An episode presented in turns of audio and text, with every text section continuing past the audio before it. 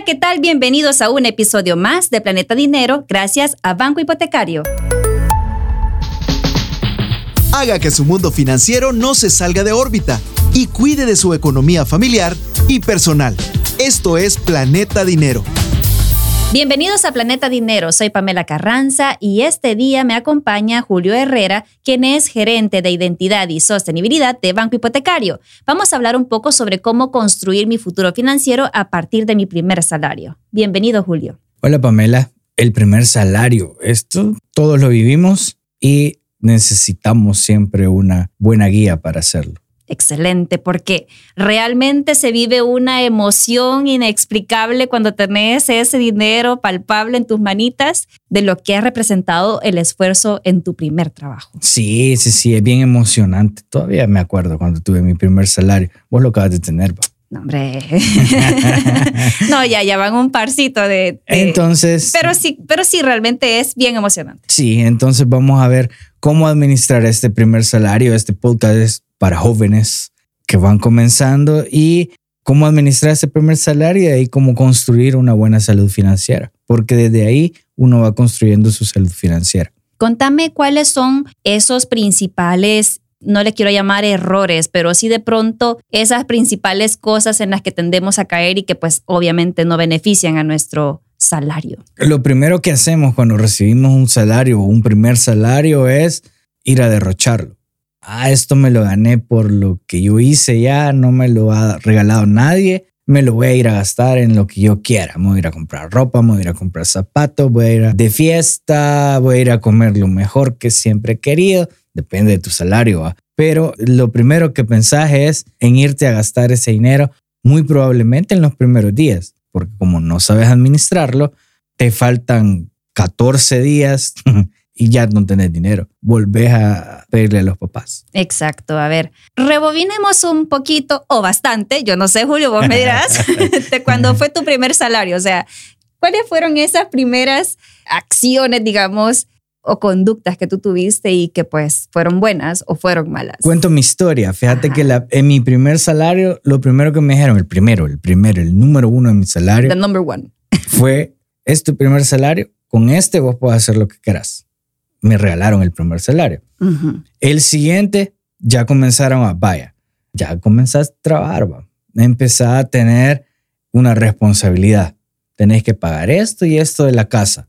Y cuidadito con que me corten esto que te ha tocado pagar, va. Entonces, ahí comenzás también y eso creo que me ayudó mucho ya en mi vida adulta a ser responsable. Ahí empezás ya a saber cuáles son los gastos fijos. Eso es bien importante. Ya conociendo ya tu salario, empezar a planificar cómo vas a gastar todo ese dinero. Y administrarlo también. Sí, a raíz de un presupuesto. Por administrarlo bien y no pensar que todo es fiesta, sino que pensar en, en el futuro, qué voy a hacer. Si todavía estoy en la universidad, pensar en, ah, voy a ayudar a mi papá y voy a empezar a pagar parte de lo que debo de pagar. Si me dejan cosas para leer, voy a pagar yo estas cosas para leer cuánto tengo que gastar en estos boletines. Cuando yo estaba estudiando en la universidad, me tocaba leer un montón, por ejemplo. Tenía que comprar grandes folletotes. Las separatas. Las separatas para poder ir leyendo. Y antes no me daban, aquí lo pueden descargar. Es cierto. Era más fácil. Ahora es más fácil, ah, lo, lo puedo leer en línea. No, antes me lo daban así. Tenía que ir a comprar la separata. En el caso de que yo me estoy introduciendo en todo este mundo de mi primer salario, ya de mi vida laboral, ¿Cómo puedo comenzar mi vida financiera desde este primer paso? Aprender a hacer tu presupuesto, a conocer todos estos términos de gastos fijos, gastos variables, gastos hormigas, saber qué son todas estas cosas y saber también qué es hacer un presupuesto para poder tener en la vista cuáles son todos los gastos que yo voy haciendo, sabiendo qué hacer. Por ejemplo, cuando yo estaba en la universidad, ahí comencé a recibir dinero ya para mí. Entonces, yo lo que hacía era comía bastante en restaurantes. Iba a comprar hamburguesas o yo comía pizza, cosas así. Entonces, después uno se da cuenta, estoy gastando un montón en esto. Y tenía mi casa cerca, entonces puedo ir a mi casa a comer todo esto. Esos gastos que uno no sabe que a la larga me van a afectar en mi economía. Claro, porque estoy gastando de una forma rápida y desorganizada. Sí, está gastando a lo loco, no sabes que está gastando. Entonces lo mejor es ir escribiendo en mi presupuesto qué voy gastando para ir conociendo. Ah, mira, me gasté 15 dólares en esta semana solo en separatas. Tengo que guardar por lo menos 30 dólares para toda la compra de cualquier cosa que me deje para leer. Exacto. No, y qué bien que mencionas eso, porque hay pago mensual o quincenal, ¿verdad? Entonces, de acuerdo a eso, también tenés que presupuestarlo y administrarlo bien, porque una cosa es recibir cada dos semanas algo a recibirlo una vez al mes nada más. Es bien difícil. Entonces, si no administras bien tu dinero, a los 20 días, faltando 10 para tu pago, ya no vas a tener nada y no sabes qué vas a hacer. Entonces, lo mejor es administrarlo bien y contabilizar los días. Lo que yo hacía era, tengo tanto dinero, lo voy a dividir en tantos días que me quedan, voy a gastar 5 dólares lo más. Y no me puedo pasar de eso, porque si no me quedo sin nada. Y obviamente tenías ya pensado en un presupuesto para ahorro. Exactamente. Ahí ir pensando también en el ahorro. Este tema es bastante interesante para los jóvenes, sobre todo. Según las estadísticas, los que están más acostumbrados a, ahorrar ahora son los que son en generación baby boomer, los señores. Estaban más acostumbrados a tener un ahorro porque tenían metas a distancia. Ahora los jóvenes lo que están pensando sobre todo es no piensan en una meta a largo plazo, sino que en cosas más inmediatas. Tengo este dinero, lo voy a ahorrar, pero lo voy a ahorrar para irme de viaje. Lo voy a ahorrar para comprarme el último celular. Entonces son prioridades diferentes. Creo que también eso hay que ver, valorar qué es una prioridad uno y qué es una prioridad dos. Por ejemplo, una casa, yo pienso que debería de ser una prioridad uno. Pienso, ahí cada quien. A ver, comentándonos un poco las bondades que podría tener en este caso comenzar a invertir en una casa. De pronto, tal vez no con nuestro primer salario de manera, sí, es bien, Es bien difícil, pero, ajá. pero la bondad es ya tenés un bien ya tenés una cosa que es tuya y que si vos tenés una emergencia en algún momento, lo puedes decir, voy a venderla, tengo este dinero. Tal vez ha incrementado el valor de la casa, de que cuando la compraste, ya tengo este dinero y lo puedo invertir en otra cosa. O puedo comprar otra casa con menos valor, pero ahí voy a ahorrar. Me compré una casa de 30 mil, digamos, ah, voy ahora vale 40, me voy a volver a comprar otra de 30, le gané un poco de dinero.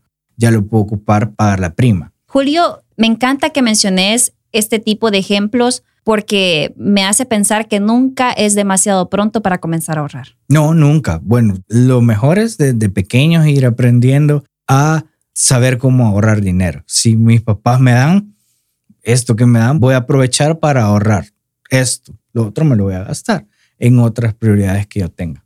Bueno, incluso hay muchas familias que tienen la costumbre de darte tu famosa mesada, ¿verdad? Entonces, quienes han tenido esa dicha. Esa dicha, esa fortuna. bueno, pues también van haciendo el ejercicio de cómo comenzar a administrar su dinero. Sí, es que lo mejor es saber administrar. Creo que es la palabra clave, saber administrar todos mis ingresos y todos mis gastos para tener a la vista cómo me lo voy gastando y ahí voy viendo si me lo estoy gastando bien o en qué cosas no me lo estoy gastando bien. A ver, también en este primer trabajo muchas veces tendemos a hacer la famosa culebra, ¿verdad? Que dicen, ah, sí, el primer salario, el primer no sé qué.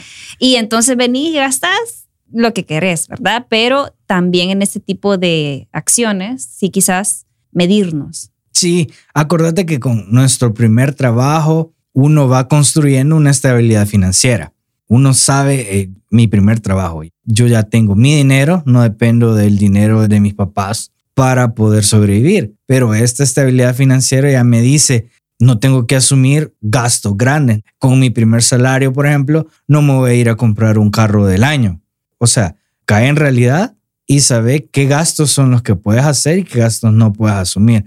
Porque si te vas a un gasto innecesario un gasto que vos no puedes cubrir, lo vas a poder cubrir uno o dos meses pero después vas a empezar a quedarte atrasado en los pagos y eso te va a, implicar tener que pagar más porque hay multas que tenés que pagar por no cumplir con las fechas de pago. También tomar en cuenta el hecho de si estás en un trabajo estable o un trabajo temporal, o sea, también tomar en cuenta estos factores porque pues de eso también dependerá tu ingreso. Sí, sí, sí, es de la sostenibilidad financiera. Así es. Saber que mis finanzas son sostenibles.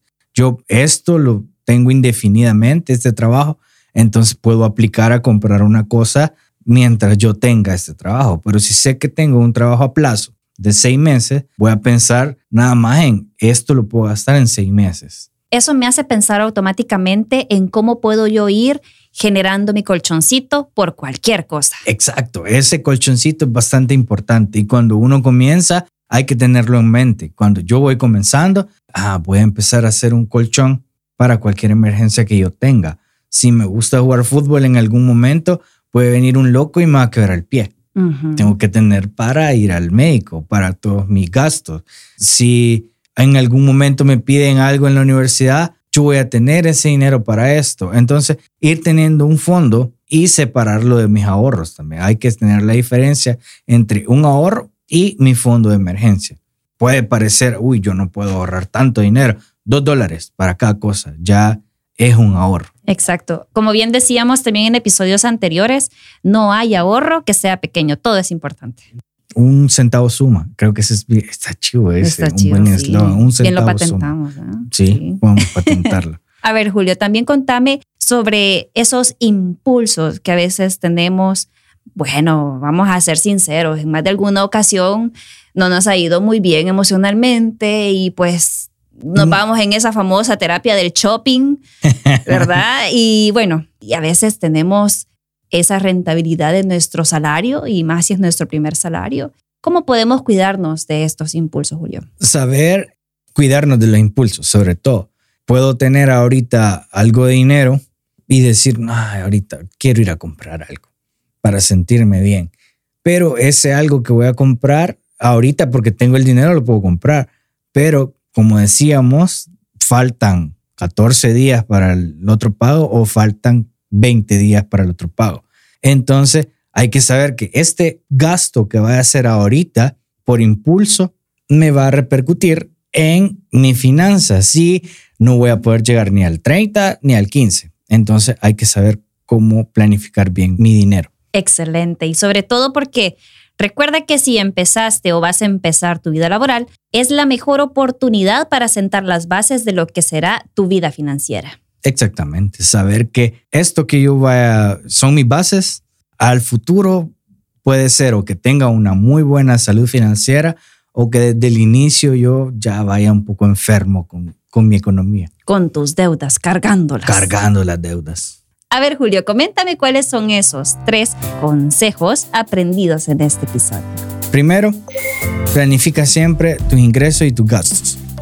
Segundo, aprende a ahorrar, eso es bastante importante. Y tercero, ser responsable con las finanzas y la salud financiera. Y no será un sueño aprender a construir todo lo que vos querés para un futuro. Gracias, Julio, por habernos acompañado en este episodio de Planeta Dinero. Gracias a Banco Hipotecario. Es un placer y nos seguimos escuchando. Soy Pamela Carranza y esto fue Planeta Dinero, un episodio nuevo todos los viernes. No te lo pierdas. Esto fue Planeta Dinero, el espacio en el que nuestra economía se mantiene en órbita.